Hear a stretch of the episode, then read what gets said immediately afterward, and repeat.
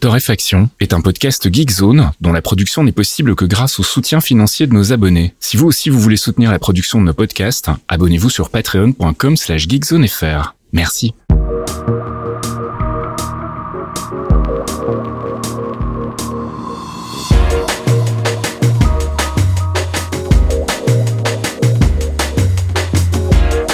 Bonjour Geekzone et bienvenue dans ce 249e épisode de Torréfaction. On se retrouve comme toutes les semaines le jeudi soir pour les abonnés Patreon, le vendredi matin pour les autres avec notre select de l'actu. Salut Caf. Euh, salut Fasque, et je t'ai laissé faire toute ton intro et maintenant je vais te le dire, hein, c'est le 248. C'est vrai, j'ai dit 249 ah, Je suis quasiment certain que tu as dit 249 et j'espère que les gens sont en train d'écouter le podcast et se disent merde, maintenant je, suis obligé de reprendre au début pour savoir ce qu'il a vraiment dit. Donc je vous le dis, faites-moi confiance, c'est moi qui tape le numéro d'habitude et c'est lui qui l'a tapé cette semaine en plus. pourquoi j'ai mis 249 en fait 248 parce que en plus tu as dit juste avant, regarde, dans deux épisodes on est à 250. Oui, oui, je sais pas. Écoute, euh, on va mettre ça sur le compte de l'âge, de la fatigue, du surmenage. De, moi, ça me fait plaisir, je me sens moins seul. Voilà. C'est tout ce que j'ai à dire. Allez, on va attaquer tout de suite du coup avec euh, bah, avec le gaming et avec une petite news dont je voulais parler en vitesse, qui est euh, la disponibilité chez nos amis de Humble Bundle d'un gros euh, bah, d'un gros pack de jeux en fait. Enfin, il y a des jeux, il y a des comics, il y a des jeux de rôle papier, il y a plein de trucs. Enfin, papier virtuel donc en PDF. c'est suite au tremblement de terre qui qui s'est déroulé en, Turquie, en Syrie au début du mois. Hein. Je sais pas si t'as suivi, c'était le 6 février. Oh oui. Plus de 50 000 victimes. c'est une grosse grosse crise humanitaire. Donc ils ont évidemment besoin de plein de trucs, de fournitures médicales, de bouffe, d'eau. Et donc, bah, Humble, Bundle, c'est pas facile à dire, a décidé de lancer un gros pack avec euh, plus de 70 titres. Euh, je rentre pas dans les détails parce que voilà, il y en a un paquet, mais il y a euh, du quand même du triple A. Il y a des trucs assez sympas. Il y a Gotham Knights, il y a du Pathfinder Kingmaker, il y a du jeu de rôle, donc comme je le disais, euh, avec Starfinder et une extension. Il y a du comics avec Saga de Brian Kevogan. Il y a du XCOM 2. Alors il y a des trucs que vous avez certainement déjà tous en double, voire en triple, mais bon voilà, il y a un paquet de trucs donc c'est l'occasion d'aller soutenir une bonne cause. 100% des euh, revenus vont être reversés à trois ONG. Il y a Direct Relief, il y a International Media Corps et il y a Save the Children. Donc voilà, c'est l'occasion de faire un beau geste et euh, de remplir votre file d'attente de jeux auxquels vous ne jouez déjà pas de toute façon. Donc voilà, c'est sûr. Voilà, donnez de l'argent, vous êtes content, vous avez un truc et en même temps, ça change rien à votre backlog puisque de toute façon, nous savons nous savons que ce backlog, vous ne l'aurez jamais. Vous gagnerez pas à cette guerre. J'ai pas regardé quand ça se terminait. Tiens, d'ailleurs, l'offre, euh... euh c'est pas marqué en fait. J'ai l'impression. Enfin, bah, ah, il reste 6 six jours. Voilà, il reste six jours au moment où on enregistre. Donc voilà, faut pas trop trop traîner non plus. une petite semaine quoi. Et ils ont déjà récolté pas loin de 900 000 euros, ce qui est pas mal du, tout. Allez, on continue dans le gaming. Et toi, tu voulais nous parler de PAX DI. Tout à fait. On va faire plein d'annonces euh, dans le jeu vidéo euh, aujourd'hui. ça va être des trucs dispo à des dates ultérieures pour mhm. parler extrêmement poliment, euh, vu que nous n'avons pas tellement les infos. La première annonce donc concerne PAX DI, qui est un titre qui est en développement depuis la fondation de la société qui s'appelle Mainframe Industries. J'adore ce nom. Euh, ça fait très sérieux, ça fait très mettre costard cravaté, en fait pas du tout. Hein. C'est ça. C'est euh, une boîte qui a été fondée en 2019. là, on en parle puisque les petits gars de PAX DI ont fait l'annonce du jeu, ouverture de la page Steam, et ils ont fait un petit press junk petite présentation à la presse avec des petits hands-on, euh, donc euh, avec les NDA qui viennent de tomber, donc les papiers sortent un petit peu partout. Je vous ai linké un gros papier euh, assez complet chez memorpg.com si l'anglais ne vous fait pas peur, mais maintenant on a des excellents traducteurs, vous démerdez. Hein. Vous allez sur DeepL, ça va bien se passer.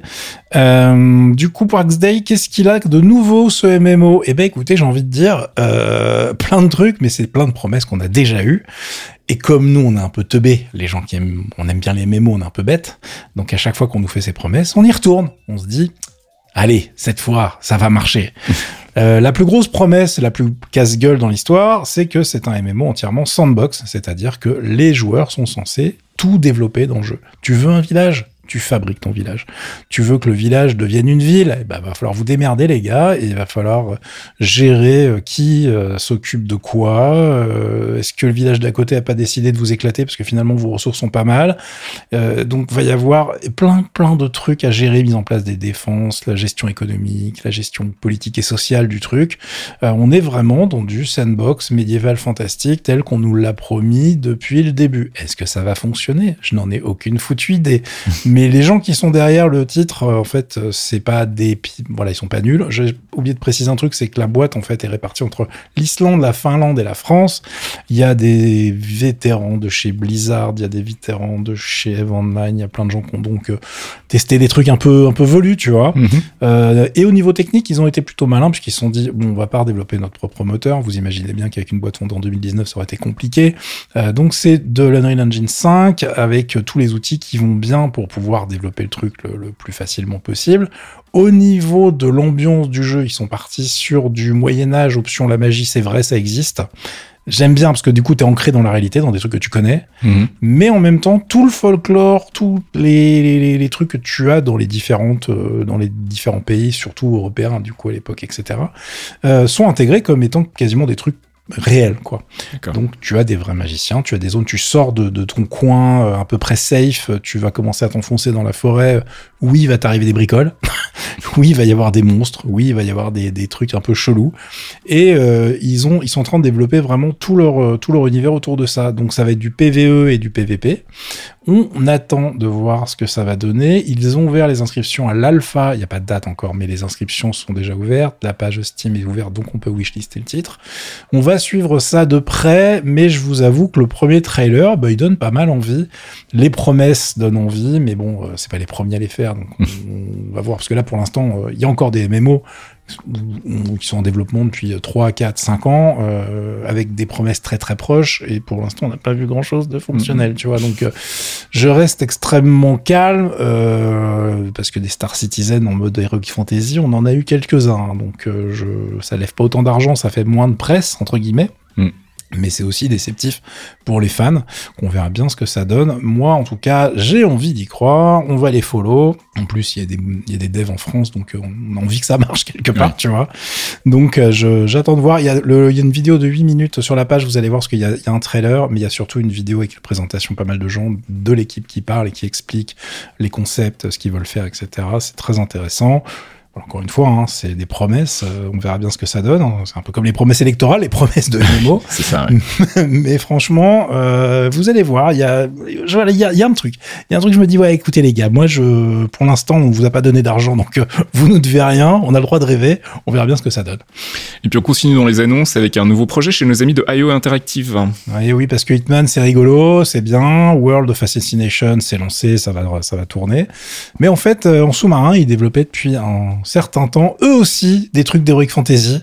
Et ben, à mon avis, on va avoir un vieux revival, tu vois, post-SF de jeux, de jeux du genre. Euh, et ils ont donc annoncé un truc qui n'a pas de nom, c'est Project Fantasy pour l'instant, euh, qui euh, va être une nouvelle franchise, une nouvelle IP, donc qui a pas de titre officiel, entre guillemets. mais c'est juste pour dire que voilà, on bosse depuis des années sur un RPG en ligne basé dans un monde médiéval fantastique. Et on, voilà, maintenant on va vous dire que c'est officiel, on est dessus, mais on va pas vous en donner plus, c'est-à-dire qu'on n'a pas vraiment d'infos complètes. Ce qui est rigolo, c'est qu'en fait, ils nous parlent évidemment qu'il y aura du storytelling, ils nous disent qu'il va y avoir du PVE avec des IA pour gérer les NPC, etc. Bon, les trucs classiques, si tu veux. Mhm. Ce qui m'a fait marrer, euh, moi et mes cheveux grisonnants, c'est que dans les trucs qu'ils citent, dans leurs inspirations, il y a les livres dont vous êtes le héros, tu vois. D'accord. Donc ça m'a fait marrer parce que tu sens qu'ils veulent donner cette ambiance un peu euh, old school au jeu. Un peu littéraire, en fait. Un peu littéraire, mais c'est surtout, je pense que tu vois, les mecs ont vraiment kiffé les, les, voilà les rois des voleurs, les machins. Il y avait plein de hmm. titres à la con qui sont. T'avais vraiment une ambiance, une une patte qui était assez, assez spécifique. Donc s'ils arrivent à, trouver ce truc-là, je suis aussi également client évidemment. Euh, ça va être développé euh, bah, avec le moteur maison pour le coup, celui de Hitman, donc le glacier. Hmm. Et euh, les équipes qui sont dessus sont les équipes de Hitman qui n'ont plus de gros devs en fait à faire à part les mises à jour des nouvelles missions, etc qui vont être dans World of Assassination. Donc ça, j'imagine qu'ils ont une division qui reste là-dessus.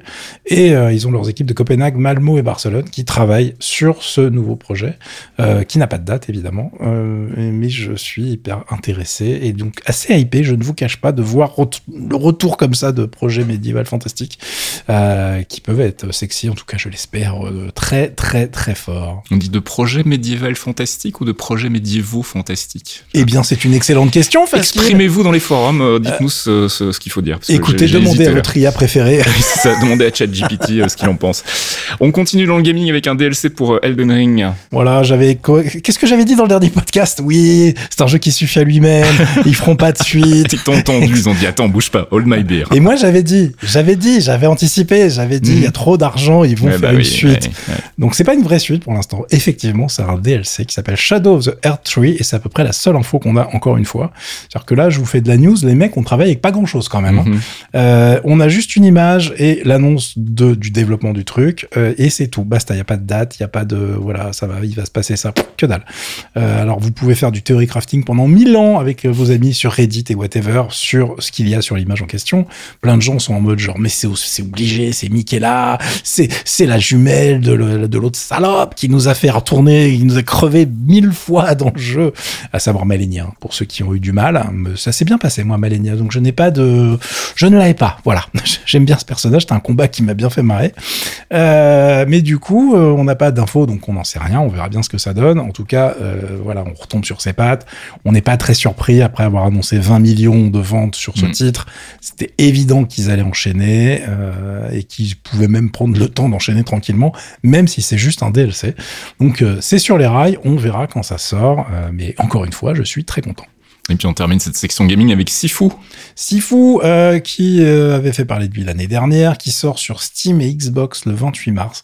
Car oui, c'était une exclue temporaire, on le savait déjà, hein, sur euh, le Game Store de nos amis de chez Epic et sur PlayStation. Donc là, ils sortent la version bah, complète avec tous les patchs qu'ils mhm. ont continué à développer pendant un an sur Steam et Xbox. Si vous l'avez pas fait, c'est le moment. C'est un excellent titre excellent titre baston, arts martiaux, très bonne ambiance, il y a des niveaux vraiment merveilleux, super inspirés. Euh, et en plus, au même moment, ils vont sortir un patch avec des arènes et du gameplay en plus, gratos, euh, donc le 28 mars, euh, qui va relancer l'intérêt pour les gens qui ont déjà le jeu, dont moi. je suis très content encore une fois. en revanche, on va avoir un petit délai pour la version Switch.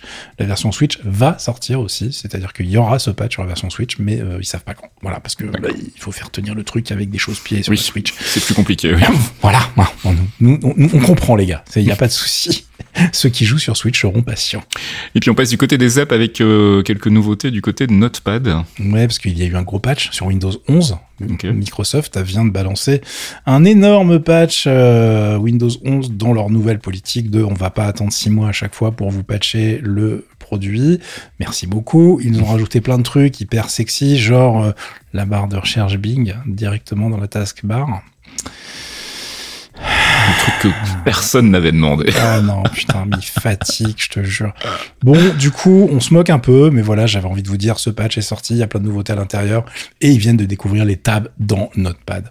C'est-à-dire que donc les mecs, ils ont quand même fait une nouvelle version de Notepad, et la révolution, c'est qu'il y a des tabs à l'intérieur. Et genre, ils ont fait un communiqué de presse et tout, quoi. je trouve Mieux vaut tard que jamais, hein, Ah, mais je trouve ça trop mignon, tu vois, c'est genre, euh, tous vos softs le font depuis 25 ans. Mais nous, c'est maintenant. Et mais même les leurs en plus, puisqu'ils l'ont fait sur le terminal, maintenant, t'as des tabs aussi dans le terminal depuis très très longtemps, donc, euh, ouais, c'est bizarre que... Galère. Non, mais t'imagines que sur le, le Finder, euh, sur le Finder, pardon, excusez-moi. elle est, elle est venue du cœur, celle-là. donc, sur le Finder, on a ça depuis 1912, euh, mais du coup, justement, sur l'Explorer, pardon. Ouais, on attend toujours. Ça a été, bah, voilà, mais en fait, je crois qu'il y en a, enfin, il y a des bêtas qui étaient sortis, ça a planté, ils les ont enlevés, ça doit sortir là. Ça devrait déjà être sorti, mais t'imagines, je comprends même pas pourquoi les mecs ont autant de galères pour faire ça. ça me dépasse moi. Et on a en plus des premières annonces, euh, rumeurs, enfin pas annonces, mais rumeurs de Windows 12, tu vois. Ah J'ai envie de dire les gars, euh, laisser la peinture sécher quoi. Mm, mm. Enfin j'en sais pas. Je suis inquiet. Moi je suis inquiet pour l'avenir. Et là ils sont tout contents puisque du coup maintenant pourquoi cette barre euh, de recherche elle est importante dans la taskbar de Windows 11, c'est car il y a l'intégration du chatbot Bing à ah bah l'intérieur. forcément. Voilà. Alors évidemment ce qui est rigolo c'est que c'est intégré oui mais non. C'est-à-dire que c'est intégré si tu as accès à la preview. Ce qui n'est pas le cas de tout le monde. Donc pour mm. l'instant, c'est juste une fenêtre de recherche lambda qui prend de la place sur la taskbar et qu'on va s'empresser de regarder comment on peut virer. C'est ça. Merci beaucoup Microsoft. Allez, on passe du côté de la culture et je voulais vous parler du nouvel album d'Orbital. Orbital, c'est le duo composé des frangins Hartnell. C'est un, duo qui est en activité depuis un bon moment déjà. Et ils avaient même à un moment euh, annoncé qu'ils arrêtaient. Euh, c'était il y a une dizaine d'années, je crois. Puis finalement, ils se sont dit, non, allez, on va y retourner. Non, j'aime bien l'argent, vas-y, on ouais, c'est ça. l'argent, et puis j'aime bien faire de la musique. Euh, donc là, ils ont sorti sorti leur dixième album qui s'appelle Optical Delusion. Euh, c'est sorti le 17 février dernier. Il y a plein, plein, plein de featurings. Alors, c'est pas les featurings habituels. On n'a pas de Alison Goldfrapp, par exemple, sur cet album. Scandale Mais- remboursé. Ouais, mais il y a de nouveaux featurings qui sont vraiment très très sympas, comme les Medieval Babes, ou alors Sleaford Mods, qu'on avait pu entendre dans le premier single, ou encore Penelope Isles, qui est un duo de Brighton, qui fait plutôt de la folk, si je dis pas de bêtises. Euh, et là, on les retrouve donc sur un morceau dont on va écouter un extrait qui s'appelle Are You Alive?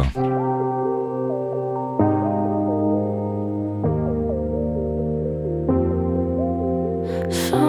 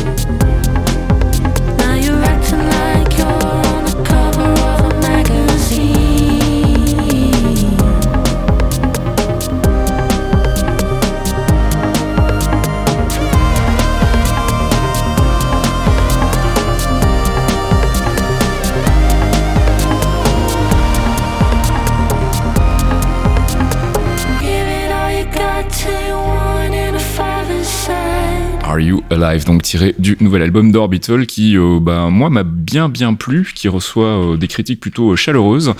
Et donc voilà, si vous voulez vous le procurer, je vous ai linké le site officiel dans le billet qui accompagne ce podcast. Et on va passer du côté de la tech et je vais enchaîner directement avec un documentaire qui s'appelle Global Spyware Scandal. Je sais pas si tu l'as vu. Pas du tout.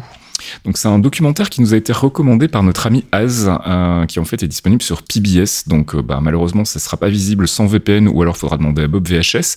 Mhm. Mais je serai vous, je ferai l'effort parce que c'est vraiment un chouette documentaire. C'est un documentaire donc en deux parties sur le scandale Pegasus et plus particulièrement sur le Pegasus Project qui a suivi en fait. Donc je sais pas si tu avais suivi l'affaire Pegasus ou pas du tout. Pas du tout.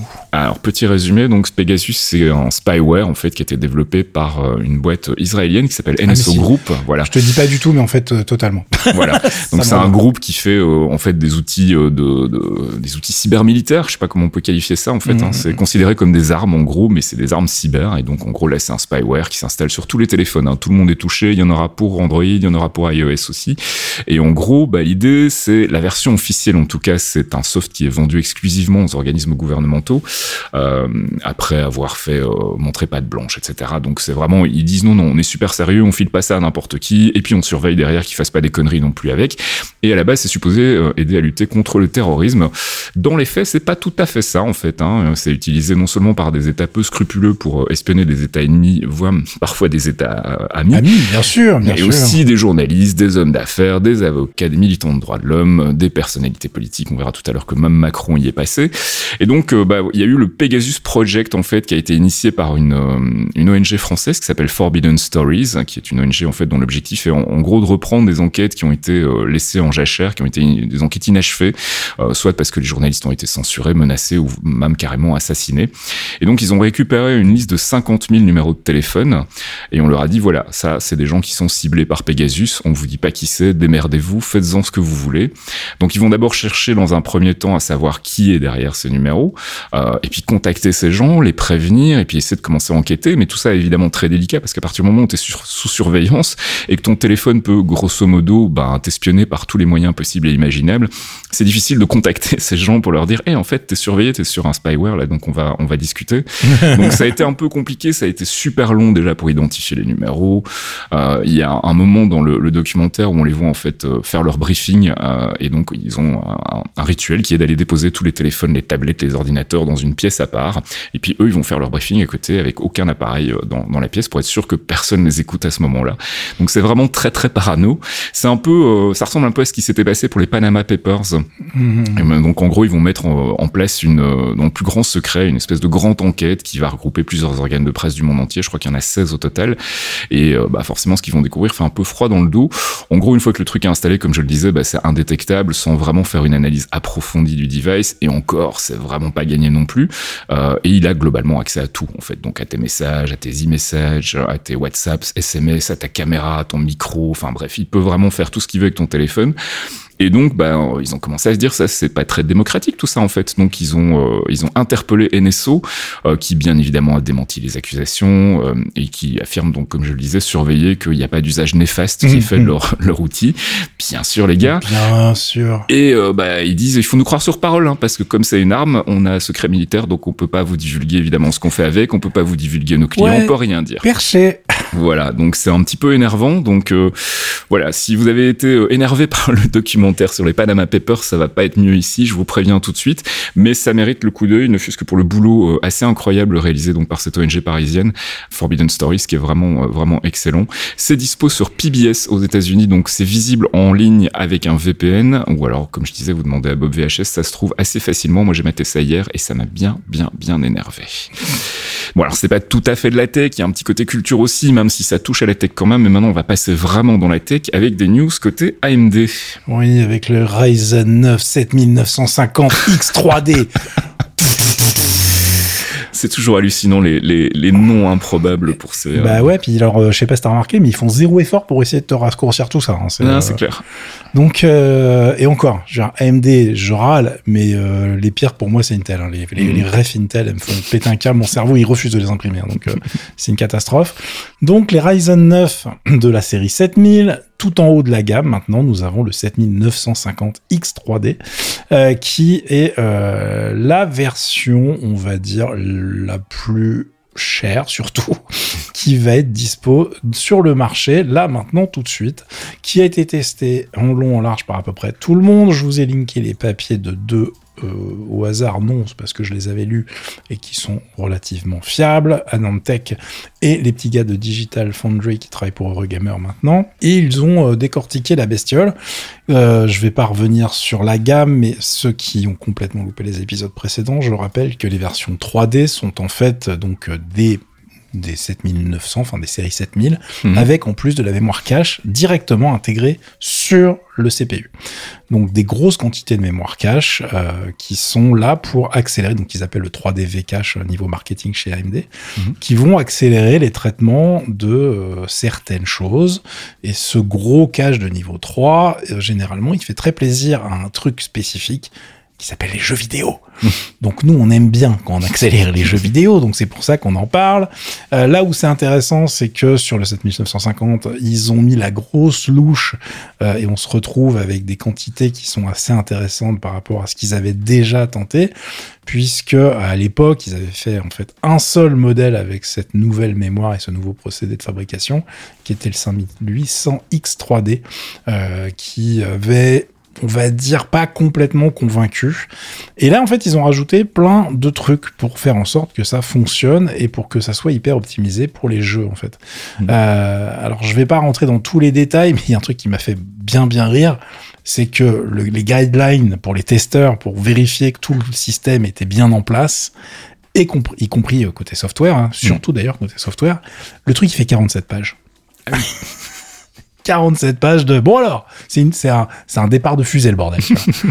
Donc euh, ça m'a beaucoup beaucoup fait rire. C'est parce qu'en fait ce procédé et tout le système autour de ce cache pour que ça soit exploité correctement euh, et ben il faut du Windows 11 il faut les derniers drivers de chipset qui vont bien il faut en fait s'assurer que le programme qui va se lancer votre jeu vidéo va aller bosser avec le bon cœur qui est sur le CPU qui est branché avec cette mémoire en fait.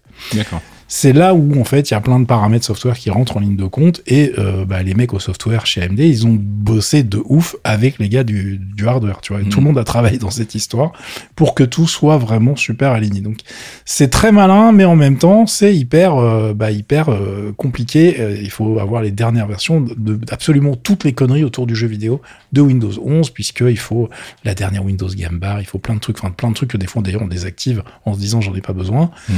bon bah là les gars si vous allez me faire le plaisir de tester votre BIOS, d'avoir les derniers trucs de tous les, de tous les sens. C'est hyper important. Mais une fois que tout ça est en place, et ben les résultats sont vraiment pas mauvais du tout, puisque l'avantage de ce processeur qui est vendu extrêmement cher, on parle, c'est le haut de gamme de la maison, on parle d'un truc qui est à 700 dollars. Hein. Donc forcément, ça calme un petit peu. Euh, et on est sur un produit qui est euh, là pour euh, faire tourner des applications tout aussi pro que, le, le- que les jeux. Puisqu'en fait, on est vraiment sur un truc, il y a 16 cœurs, 32 threads, donc on est tout en haut de la liste. hein. Je vous rappelle que un truc de gamer classique, maintenant, t'es content, quand t'as 8 cœurs, 16 threads, c'était très très bien. Là, t'es à 16, 32. On est vraiment sur le haut, le haut du panier. Euh, et on est avec des mémoires cache donc de 128 mégas, euh, contrairement aux modèles classiques qui ont que 64 mégas, euh, et qui perdent le dénominateur 3D en fait, hein, du coup. Donc vous avez sur le marché le 7950X qui va vous offrir un rapport qualité-prix euh, un peu plus bas, on va dire, même si on peut pas encore parler de bon marché. Euh, et on est sur un produit du coup qui a offert des résultats assez excellents que je ne vais pas évidemment détailler dans le podcast. Il y en a 54 pages euh, sur les trucs que je vous ai linkés. J'exagère, mais vous avez compris l'histoire.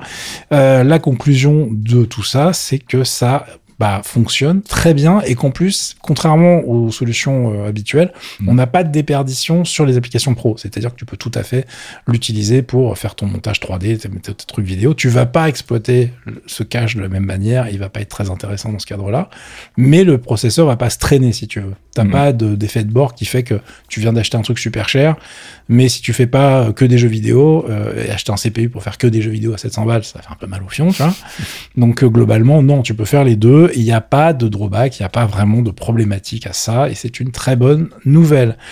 Une nouvelle qui est pas le cas, a priori, euh, sur les tests qui viennent de sortir du 7900 X3D, qui est là le petit frère, Mm. où là, on rentre dans un problème euh, de qualité-prix, c'est-à-dire qu'il n'est pas du tout au niveau du 7950, et il va se faire défoncer par ceux qui risquent de sortir après. Celui qu'on attend le plus sur le marché, ça va être le Ryzen 7 7800 X3D, qui va sortir le 6 avril, où on n'aura que 8 cœurs et 96 mégas de cache de niveau 3, mais qui va être lui le, vraiment le successeur direct du, 5000 du, du 5800 X3D, euh, qui était donc le seul qu'ils avaient lancé à l'époque, euh, qui était vraiment, euh, on va dire, un tarif qui visait clairement le marché des machines de gamers, si tu veux, un peu haut de gamme. Hmm. Mais sans aller euh, te mettre un pistolet sur la tempe, parce que surtout que quand tu commences à additionner le prix de la carte mère, de la DDR5 et du, du CPU, euh, monter une machine AMD, aujourd'hui, on n'est pas forcément dans l'optique de regarder, c'est vachement mieux qu'Intel et c'est beaucoup moins cher. Ouais, ouais. c'est pas trop le cas, les gars. On est sur des tarifs équivalents. Alors qu'ils vont se faire un plaisir de les compresser. Si Intel euh, revient dans la bagarre et devient très très très très gênant, ils sont déjà un peu gênants là, tu vois. Mais bon, les mecs sont en mode, euh, ça va, on a quand même le haut du panier, donc on s'en fout. Euh, bon, bah très bien, vous avez raison, prenez la marche quand vous pouvez, les gars. Mais je suis euh, plutôt intéressé pour ceux qui n'ont pas un portefeuille euh, infini, tu vois, Mhm. magique. Eh bien, globalement, c'est pas mal d'attendre le 6 avril, de voir ce qui va se passer dans un petit mois autour de ce nouveau 7800 X3D qui, à mon avis, va offrir un rapport qualité-prix vachement plus raisonnable euh, et qui va permettre de monter des bécanes super intéressantes. En tout cas, c'est une techno qui est vraiment sexy. Euh, ils sont vraiment fait chier niveau software pour faire en sorte que ça fonctionne. Euh, et euh, je suis assez content de voir que ça donne bah, des résultats concrets qui sont à la hauteur de, de ce que eux annonçaient. Oui. Et c'est vrai que bon, bah, l'année dernière, quand ils avaient sorti le premier, on était en mode genre, écoutez les gars, ça serait rigolo votre truc, mais euh, c'est pas, pas magique. Et, euh, et puis si vous voulez économiser de l'argent tout bêtement, hein, euh, n'oubliez pas qu'en fait dans la gamme des CPU AMD, vous pouvez tout à fait aller taper dans, dans les autres versions qui ne sont pas officiellement genre 3D gamer machin poète poète. Euh, vous allez avoir des rapports qualité-prix très intéressants en ce moment pour monter des bécanes euh, à des tarifs euh, largement inférieurs à ce que je viens d'annoncer. Donc euh, on a un thread dédié hein, sur le forum. N'hésitez pas à venir poser vos questions. On va chercher Fox, on vous le met devant l'écran et puis il répond pour nous. C'est génial. C'est hyper pratique. C'est ça la vraie IA du C'est notre futur. chat GPT à nous, en Ben fait. voilà, ChatGPT, c'est de la merde quand on a un Fox. Je vois pas pourquoi ils se sont fait chier à inventer ça, vraiment. Ça sert à rien, leur truc.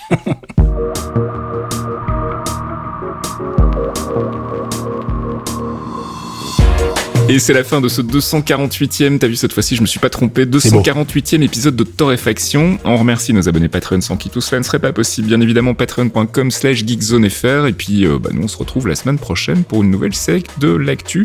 Et on vous souhaite un bon week-end, à moins que tu veuilles y rajouter quelque chose. Non, juste préciser que ça sera pas le 250, on te fait pas avoir. Oh, ça va maintenant. ça, j'aime bien, j'aime bien, j'aime bien. Non, non, ça va, on va aller jouer à des jeux vidéo, on va aller se détendre, ça va bien se passer. Allez, bonne, euh, bon week-end et à la semaine prochaine. Ciao. À plus, ciao, ciao.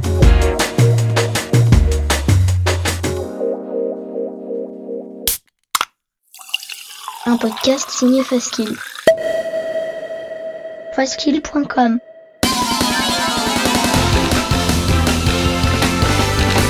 Salut, c'est Pipo. Salut, c'est Gotoz. On vous propose d'embarquer avec nous tous les mois pour écouter de la bonne musique de jeux vidéo. Du récent ou du rétro, de la console ou du PC. Tant que ça sonne, ça nous va. Des thématiques, de l'actu, des reprises et des invités. Le tout enrobé d'anecdotes. Pendant deux heures, on passe la musique de vos jeux préférés. Et on s'intéresse à ceux qui la font.